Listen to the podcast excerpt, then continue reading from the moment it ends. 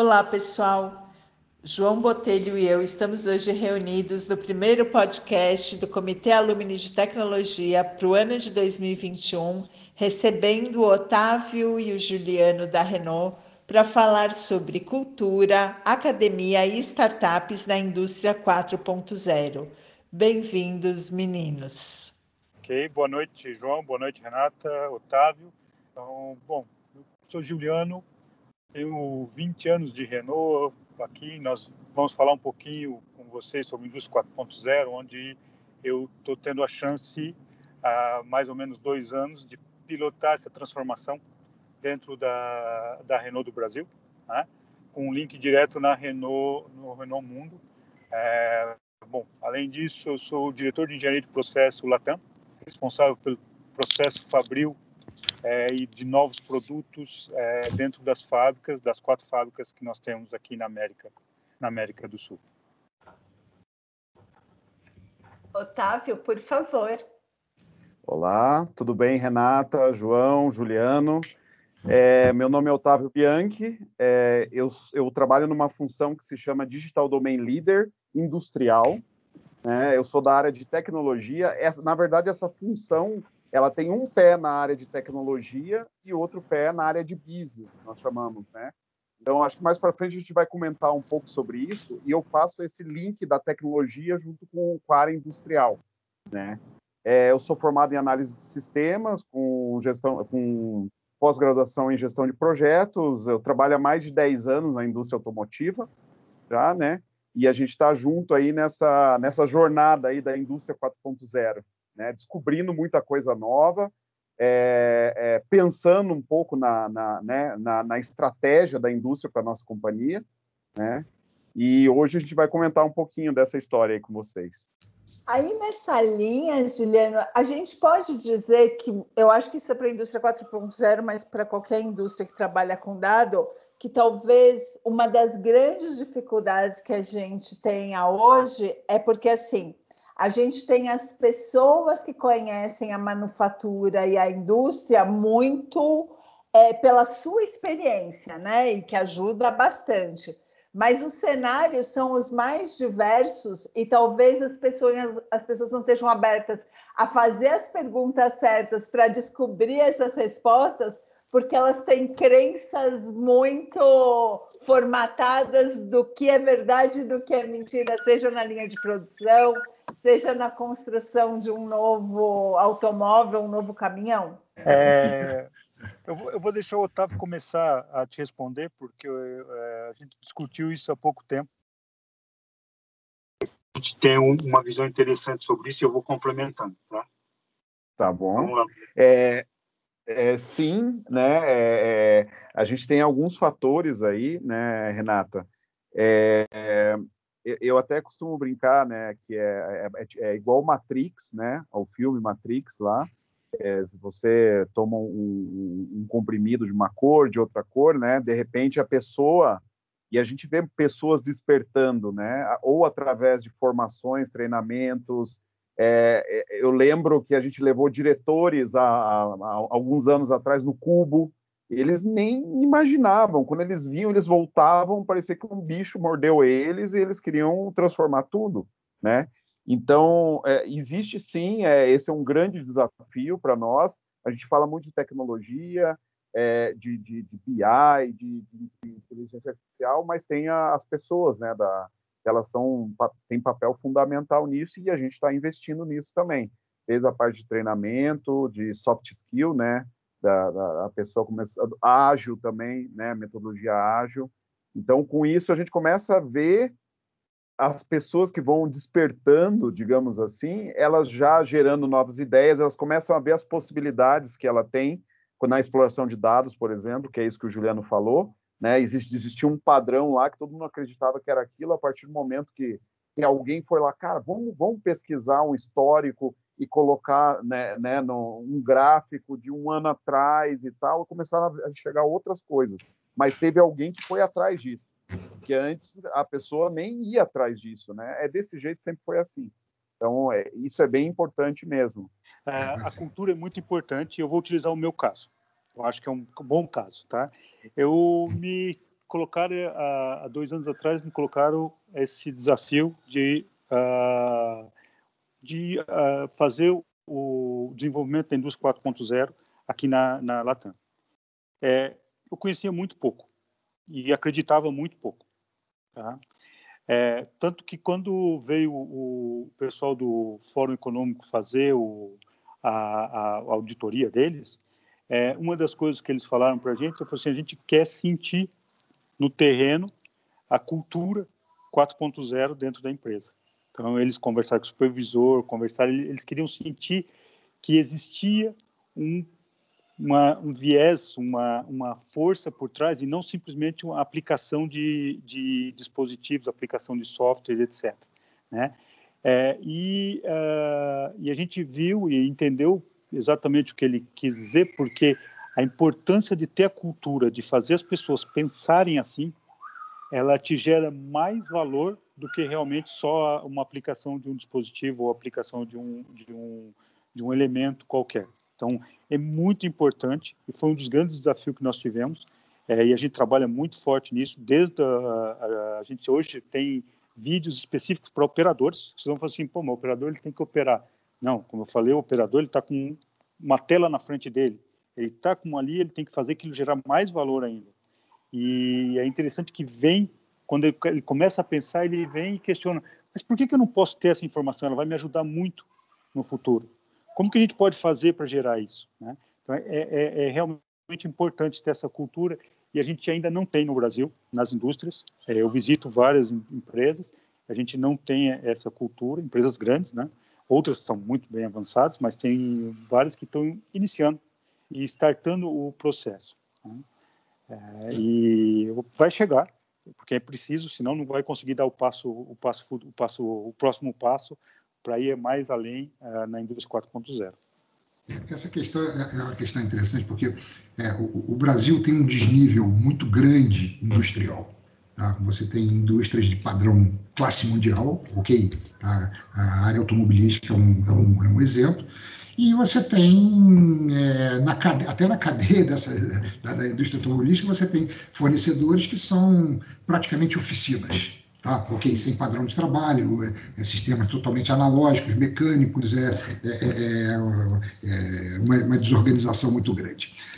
Dentro disso aí, tá? quer dizer, como é que, como é que vocês enxergam esse, esse, essa, esse descolamento, vamos dizer assim, ou essa maior velocidade da indústria 4.0 na, na área é, automobilística em relação a toda a cadeia de suprimento local? É, isso, uh, isso, isso é assim, a gente vê relativamente, a gente tem alguns limitantes por causa disso, né? A gente tem alguns, algumas ações, é, a gente falou do full truck trace, ou seja, ter todas as peças é, com a traçabilidade, saber onde ela está em momento real, tudo. Então a gente vê algumas dificuldades em implementar esse tipo de, de programa, é, em diversos fornecedores, né? porque eles não têm é, as redes deles conectadas.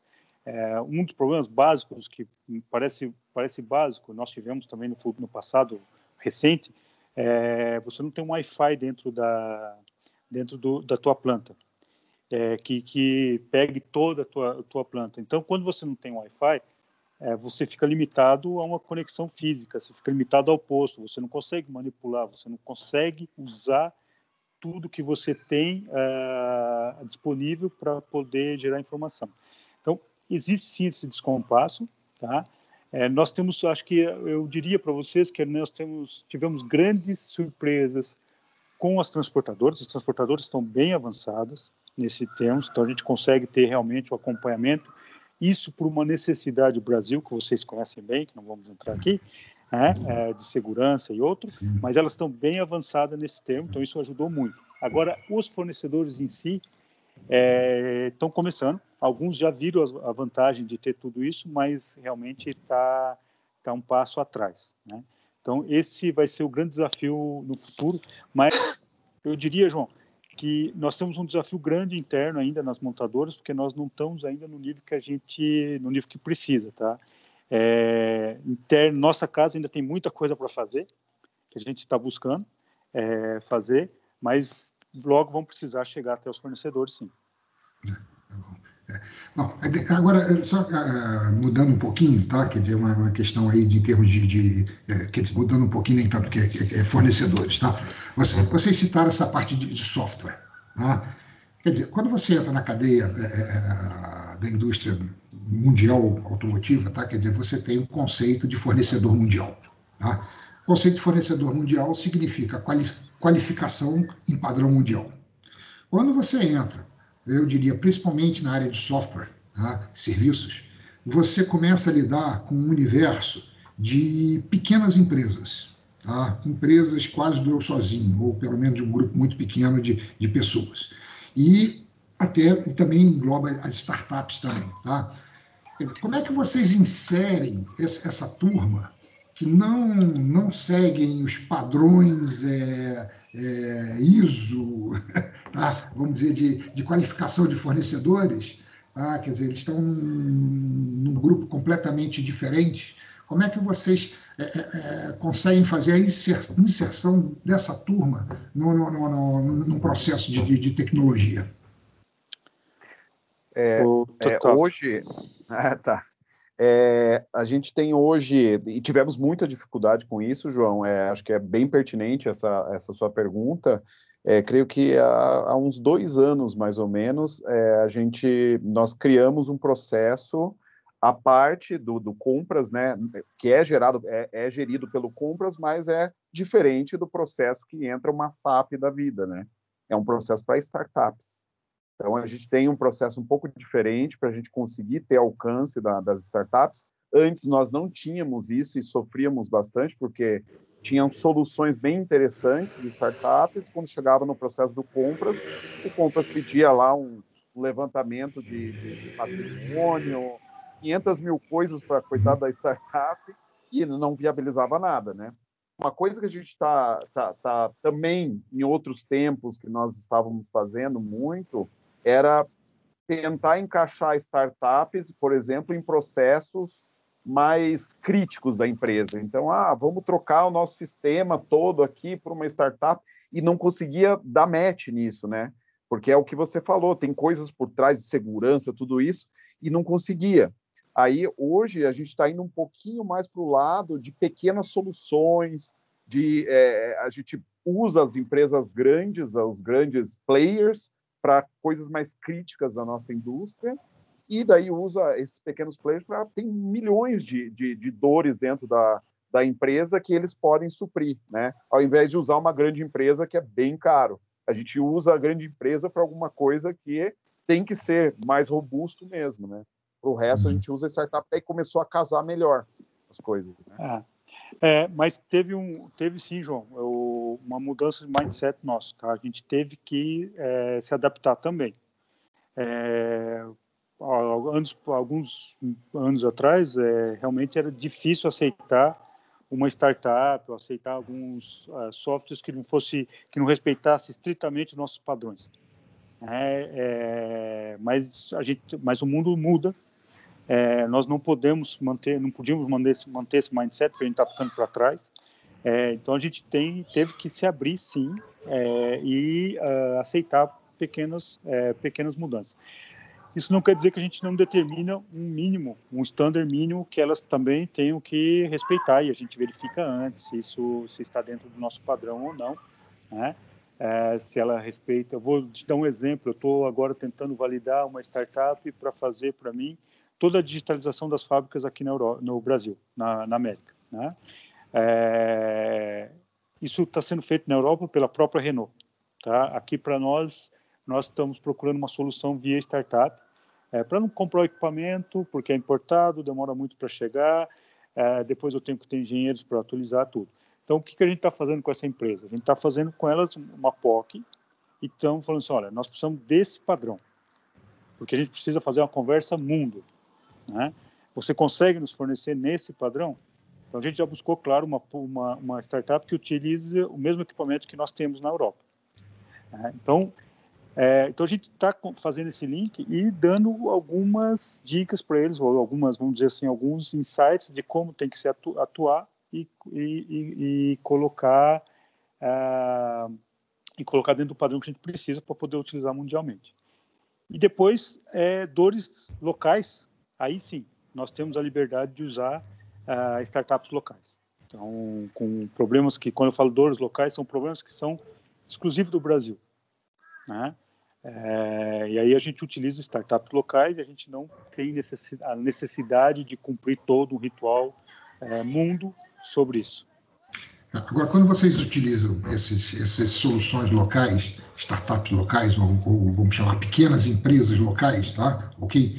Ah, vocês têm, o sistema de vocês, vocês guardam isso separado no processo, uma, uma questão absolutamente local, ou vocês disponibilizam, embora seja um fornecedor local, vocês colocam na rede global, disponibilizando ela né, como solução para qualquer, para qualquer outra fábrica do grupo poder utilizar. Como é que vocês, é, qual é a forma de trabalho que vocês têm em relação a isso? A gente está aberto para isso, né? para eles utilizarem também é, em outras plantas. A gente tem um exemplo de uma solução que nós fizemos de um treinamento de realidade virtual, né? onde você usa, usa um, um, um óculos, um dispositivo, e você faz um treinamento de segurança. Esse, essa solução nós fizemos para o Brasil, para o Chile e exportamos para a Romênia, para Portugal e para a Espanha. Eles gostaram muito e, e, nós fizemos a ponte com a startup que criou aqui. Então a gente está aberto mesmo a, a, também fazer essa, esse compartilhamento de soluções com os outros países também do grupo. Otávio, mas nesse, nessa linha que você está falando, então a gente pode dizer que isso tende a ser um comportamento de mercado, porque a gente sabe que startup também às vezes tem, sejam questões de governança, de experiência internacional, enfim, dependendo do nível da startup, ela pode ser excelente tecnicamente, mas faltar alguns outro, algumas outras habilidades. Você acha que isso pode ser uma relação de ganha-ganha da indústria ajudar não é uma boa palavra, mas enfim, a profissionalização das startups num conceito mais global e em troca as startups oferecerem localmente os serviços que a gente precisa, ao invés da gente precisar de importação? É, eu não sei se eu entendi bem a pergunta, Renata. É, sim, sim, é, é, que eu falei que a gente exportou né, a tecnologia da startup e daí você comentou sobre importação de, de talvez a indústria trabalhar junto com a startup. Isso, exatamente, para né? ajudar é. a ganhar robustez para poder exportar, mas a gente trabalhar mais localmente para isso, ao invés de buscar coisas lá fora para trazer para cá, né? Claro, é, eu tenho até um exemplo bem, bem legal que a gente começou a trabalhar com uma startup que era e é essa do, do, do treinamento de realidade virtual eles eram uma startup que o foco deles era em é, treinamentos. Era treinamento, era formação, ensino. Né? Eles tinham muita coisa para escola, colégios, universidades, para treinamento. E aí eles começaram a trabalhar com, com a gente, foi lá por 2017, mais ou menos, e a gente começou a fazer esse treinamento, eles viram outras oportunidades dentro da indústria, né, da nossa fábrica, e aí a gente começou a trabalhar em conjunto. E a gente abriu as portas para eles, eles começaram a desenvolver outros produtos, não cobravam, né? A gente fazia um, um é, é, a gente pagava um, um, algumas horas para eles, outras eles mesmos iam fazendo pesquisando, porque a gente abria a empresa e a gente foi aprendendo junto. Chegou uma hora que a empresa pivotou, ela não era mais de ensino, eles se especializaram na indústria. Eu, a, a, até vou comentar qual que é a Go Epic, né? Se vocês falarem lá com o Wellington, que é o que é o CEO da, da, da GoApp, que ele vai contar essa história. E eles foram para a indústria, caíram de cabeça e hoje eles têm uma plataforma incrível assim de, de gerenciamento de, de, da indústria, com checklist digital, processos e etc.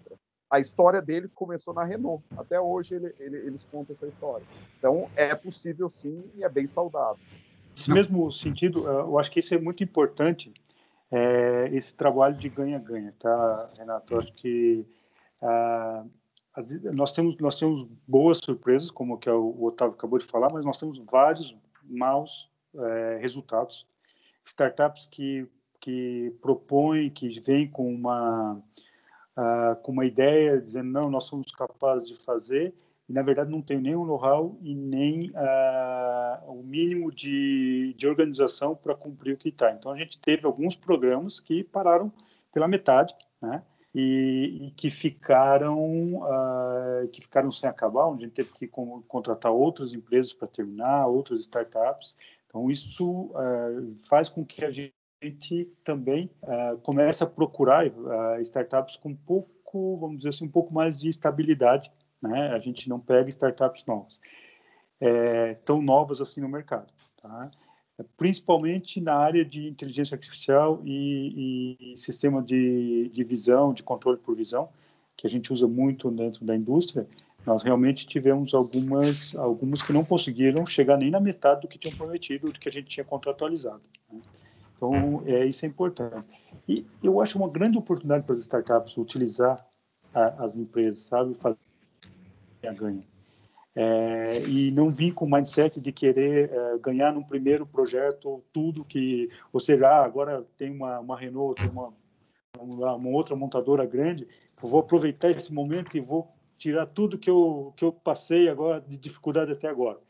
É, aqueles que souberam utilizar essas empresas como alavanca é, se deram muito bem, tá? Ou seja, desenvolver. Quando a gente fala de desenvolver uma parceria, é, não é eu pago você e, e, e, vamos embora. É, eu tenho um custo, você tem um custo, a gente divide esses custos, é, ninguém perde e todo mundo ganha. Né? E, e, isso é, são poucas startups, são poucos que ainda que têm esse mindset, mas as que, na verdade, tem muitas que tiveram, que já foram hoje são grandes startups, nem, nem sei se posso chamar ainda de startups, é. é mas tem outros que estão começando e já miram muito alto, né? E já vem com custos exorbitantes. Então, tem startups que cobram, que quer cobrar o mesmo preço de uma SAP, não pode, não dá, não é por aí e, e não funciona assim, né?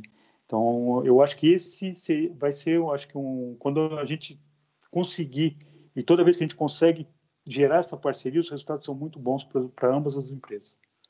É, na verdade, na verdade, vamos dizer assim, a, as startups elas têm que entender que a cadeia automotiva trabalha com margens muito reduzidas. Esse, é, esse é, um, é, um, ponto que é, é, é difícil para as startups entenderem isso. Tá? Okay? Tá?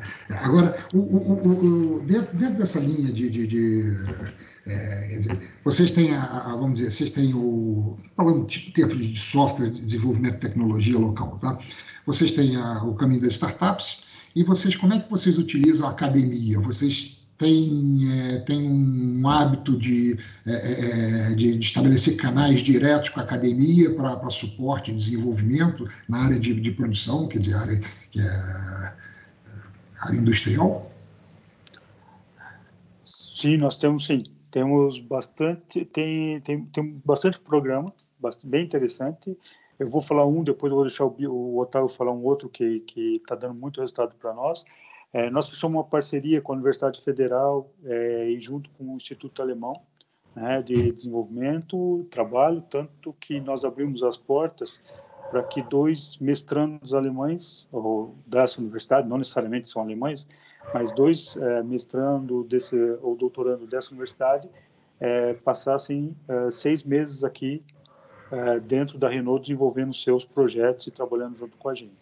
Isso foi por dois anos. Infelizmente, a pandemia fez com que a gente parasse um pouco esse projeto. A gente vai continuar, porque é um projeto bastante interessante. Né? É, então, eu acredito muito nisso. E nós temos um outro programa, que eu vou deixar o Otávio explicar um pouquinho também, que esse está bem mais estabelecido e com resultados bastante interessantes, né, Otávio? É, nós temos a, uma parceria com a Fundação Naucária, né, que é uma... É, é é, eles apo é, é, um apoio ao desenvolvimento científico e tecnologia do Paraná, né? Eles fazem têm esse papel. Então hoje, por exemplo, nós temos 30 bolsistas de mestrado, doutorado e graduação dentro da nossa trabalhando na nossa empresa, né? E, e eles eles é, no começo a gente confundia, né? Quando a gente começou há três anos atrás também a gente começou a ter essa parceria, a gente confundia um pouquinho com estagiário, por exemplo. Só que é, é outra coisa. São são, são alunos que eles, eles, porque o estagiário geralmente ele vem para uma função um pouco mais genérica, né? Ah, vou trabalhar na engenharia e vão me dar alguma coisa para eu fazer. Esses bolsistas, eles têm orientador, né? É, tem um orientador, tem uma pesquisa, eles têm que fazer uma pesquisa para publicação, tudo isso. Então, eles vêm e passam um ano dentro da, né? O ciclo deles é de um ano dentro da Renault, trabalhando em times. É, é por exemplo, desses 30 que nós temos aí, tem um especialista em sistema de visão, tem um especialista em arquitetura de indústria 4.0, tem outro de robótica, tem de tudo que você pode imaginar, impressão 3D, e eles fazem, desenvolvem a pesquisa deles dentro da Renault, unindo um pouco né, o acadêmico com o, o, o, prático ali, né, do dia a dia. E é muito interessante essa troca, porque eles trazem conceitos, né, oxigenam um pouco a gente com esses conceitos e, e eles veem a realidade, né, que às vezes esses conceitos, quando lê no livro, nem sempre é né? O, ali na prática ali não, não é bem assim, né? Então é, é essa parceria já foram mais de 300 bolsistas que passaram por nós e isso traz um oxigênio incrível para a empresa. Fora isso, é, nós temos quatro Renault Labs, que são é, espaços fora da Renault, onde nós temos um na FAI, que é onde é a nossa Lean Manufacturing, né? Que a gente tem a parceria com a FAI, tem a, a, Universidade Positivo, que nós temos um espaço lá também, um dos Renolabs, onde lá o foco é a parte de eficiência energética. Aí a gente tem o Cubo, né, com as startups aí para a parte de inovação aberta, e a FIEP, que é para veículos elétricos. Então, é, é mais ou menos nosso ecossistema, até quando os auditores do Fórum Econômico vieram, até eles é, é, chamou muito a atenção deles, né? E até saber que existe esse ecossistema aqui no Brasil, né? às vezes, né, nem se imagina que nós temos, estou falando só do Cuba ali, mas tem o Recife, tem Santa Catarina, né, Florianópolis, que tem um ecossistema bem interessante. Então, é, isso chamou muita atenção dele. Agora, para a gente encaminhando para o nosso encerramento, meninos, o que, que vocês acham que, que falta na academia, o que poderia ser feito no mundo acadêmico? para preparar as pessoas, né, os, os estudantes, para essa nova cultura que a gente tanto está falando, que as empresas estão começando a se preocupar, mas ó, tem, claro, as questões de valores internos, mas tem muito um, um processo que é deste profissional para este mundo, né? como a academia poderia contribuir para formar esses profissionais? O que, que ela poderia oferecer para esses profissionais? Tive uma discussão interessante com, com o diretor, da, com o reitor da FAI sobre isso. Pela indústria 4.0, é, aquela formação básica que eu tive de engenharia mecânica, onde eu conheço, conhecia muito bem as máquinas, elementos de máquinas, sabia calcular câmbios, sabia calcular engrenagem, etc. Isso por si só é, não serve mais. Né? É, eu, a gente está procurando profissionais que saibam, conheçam esses processos, porque a gente precisa ainda, a gente tem os problemas mecânicos, né? não, não, vamos nos esconder disso, é, mas que eles também saibam fazer, é, tirar, o, tirar informações, tirar dados dessas máquinas, né? fazer esse link, fazer essa, essa conexão de como eu posso utilizar indústria 4.0 para eu ter a melhor produtividade e o melhor benefício, custo-benefício dos meus equipamentos. Né? Então, é, sabe, não é mais é, não é mais a mecânica somente aplicada, não é mais a automação, mas ela tem que ali misturar a engenharia, a informática, o data, o analista de dados, e assim por diante, sabe? Formar um, um profissional mais completo do início ao fim da cadeia da indústria 4.0. É, eu acho que essa parte no Brasil hoje a gente tem muitos bons profissionais separados. É, nós temos nossos temos casos dentro da Renault mesmo de excelentes cientistas de dados, é, mas que quando ele chega no equipamento ele toma algum tempo para imaginar o que que ele pode tirar daqueles equipamentos. Né? E aí eu preciso do outro engenheiro e aí discutem tudo e vai seis meses até conseguir surgir uma ideia interessante. Se eu consigo ter essa pessoa única que sabe fazer o link dos dois, vai ser muito mais rápido, vai ser muito mais produtivo para a gente. Né?